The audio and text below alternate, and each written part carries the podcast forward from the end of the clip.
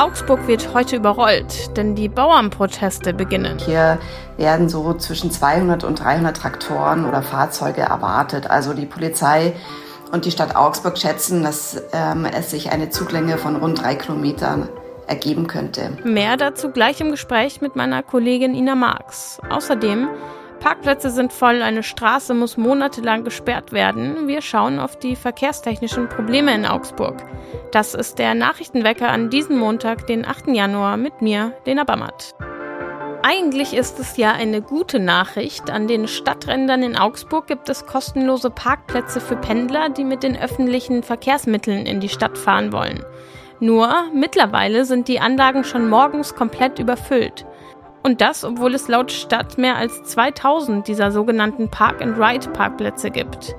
Die Stadt weiß um das Problem, aber Geld, um die Anlagen entsprechend zu erweitern, stand in den vergangenen Jahren nicht zur Verfügung. In anderen Städten werden Park-and-Ride-Parkplätze häufig beschränkt, auch um Dauerparker draußen zu halten. Dieser Weg soll in Augsburg nicht gegangen werden, heißt es aus dem Tiefbauamt. Auch weil eine Zugangsbeschränkung sowohl kosten- als auch wartungsintensiv wäre. Die Ulmer Straße muss 2024 monatelang gesperrt werden. Die Stadtwerke Augsburg haben nun erste konkrete Planungen zur Gleisbaustelle in der Ulmer Straße in Oberhausen bekannt gegeben. Demnach wird es vom 15. Juli bis zum 15. November zu einer Sperrung kommen, um die 44 Jahre alten Gleise auf der 600 Meter langen Strecke zwischen Wertachbrücke und Helmut-Haller-Platz zu erneuern. Lediglich eine Notspur für Baufahrzeuge, Feuerwehr und Anwohner bleibt offen.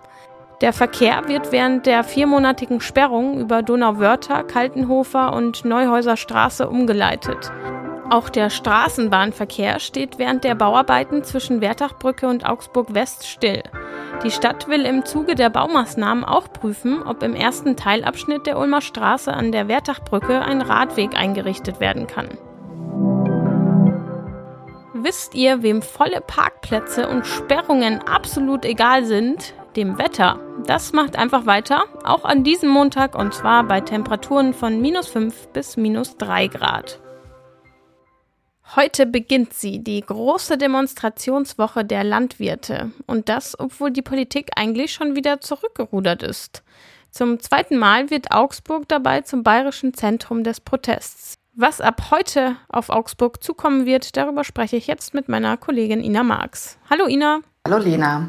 Die Proteste der Bauern richten sich ja gegen die Politik der Bundesregierung. Was ist denn in Augsburg geplant? Ja, also jetzt am Montag heute ähm, gibt es eine große Demo an Schleppern, Traktoren, die am Güterverkehrszentrum startet. Und ähm, die Landwirte werden dann auch durch die Stadt kommen. Also das wird sich eher im Norden Augsburgs abspielen, aber die Polizei weist auch darauf hin, dass es dort wirklich halt auch zu Verkehrsbehinderungen kommen kann. Wie konkret werden diese Einschränkungen denn in Augsburg aussehen? Also das wird ähm, vor allem ähm, auf den Nebenstraßen der A80 abspielen im Landkreis Eichach-Friedberg. Es gibt aber auch Proteste, die in Nördlingen und in Donauwörth ähm, angekündigt sind und eben auch dieser große, ähm, der durch Gersthofen und durch Augsburg führt. Und hier werden so zwischen 200 und 300 Traktoren oder Fahrzeuge erwartet. Also die Polizei und die Stadt Augsburg schätzen, dass ähm, es sich eine Zuglänge von rund drei Kilometern ergeben könnte. Es bleibt ja auch nicht nur bei der Demo heute. Was ist denn noch für die Woche geplant? Also die eigentlich wirklich große Demonstration der Landwirte ist für Mittwoch angekündigt. Dahinter steckt dann auch der Bayerische Bauernverband. Ähm, das Ganze wird sich auf dem Plärrer abspielen. Dort wird dann auch eine Tribüne aufgebaut sein. Es werden Reden zu erwarten sein. Auch Vertreter der ähm, Waldwirtschaft haben sich da inzwischen angeschlossen. Also da wird es nochmal einen richtigen großen Auflauf am Mittwoch geben. Und natürlich müssen die ganzen Fahrzeuge auch in die Stadt kommen, nach Augsburg reinkommen, auch wenn sie dann dort am Plärrer bleiben. Aber dort wird dann auch wieder mit Behinderungen zu rechnen sein für die Bürgerinnen und Bürger, klar. Vor einer Woche hatten wir schon eine größere Demonstration in Augsburg. Ist Augsburg denn sowas wie eine Hochburg der Proteste? Ja, lässt sich mit Sicherheit schon sagen. Das liegt aber auch einfach daran, dass wir mit Augsburg hier eine der größten Städte in Bayern haben. Ähm, in den nächsten Tagen wird ja auch in München und in Nürnberg ähm, demonstriert, aber eben auch in Augsburg. Und natürlich ist das, ähm, bietet sich so eine Stadt an, dass hier Landwirte zusammenkommen und ihren Protest hier nachdrücklich ähm, zeigen, klar. Bei den Protesten letzte Woche warst du ja vor Ort mit dabei. Wie war das? Ja, ich bin äh, gerade in der Innenstadt unterwegs gewesen und ähm, der Lärm war nicht zu überhören. Ich habe mich dann auf in die Maximilianstraße gemacht und es war wirklich schon eindrucksvoll.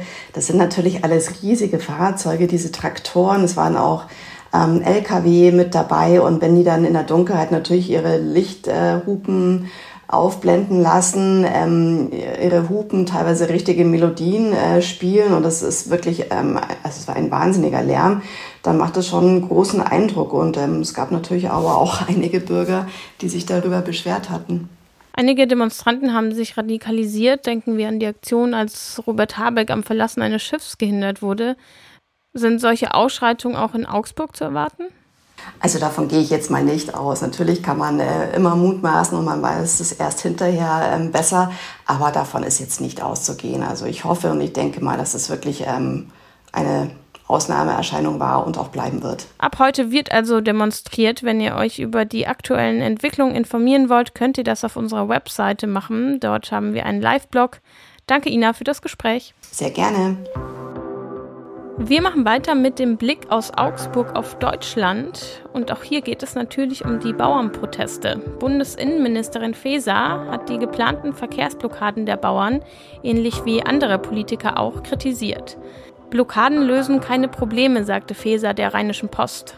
Sie appellierte an die Teilnehmer und Teilnehmerinnen, rechtmäßig zu protestieren. Rettungswege dürften nicht versperrt werden.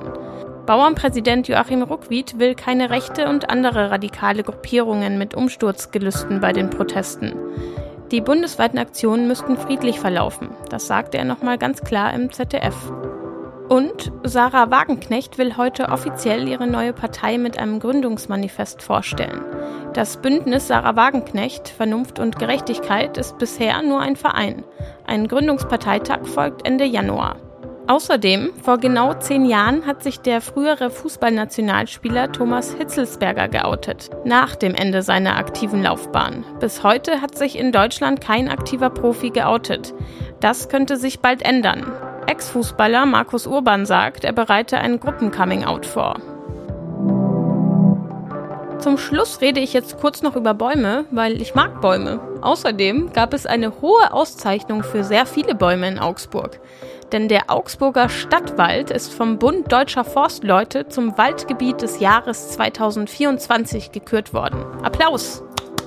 Applaus für das 22 Quadratkilometer große Naturschutzgebiet mit dem Siebentischwald im Norden und dem Haunstädter Wald im Süden. Es gibt markierte Strecken in unterschiedlichster Länge, es gibt Naturstrecken an Bächen und Wiesen entlang, es gibt asphaltierte Strecken, die sich gut für Marathontrainings eignen, es gibt Strecken für Trailrunning, es gibt einfach alles. Und auch noch ein kleiner Stadtwald-Fact.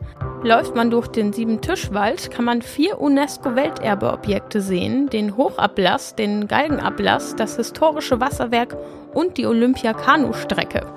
Falls ihr jetzt also richtig Lust auf den Stadtwald bekommen habt und noch mehr zur Geschichte oder zu den einzelnen Laufstrecken erfahren wollt, findet ihr mehr Infos auf unserer Webseite. Grüßt die Bäume von mir! Das war der Nachrichtenwecker für diesen Montag. Danke an euch fürs Zuhören und danke an Ina Marx für das Gespräch. Mein Name ist Lena Bammert. Wenn ihr wollt, ist der Nachrichtenwecker auch morgen wieder für euch da.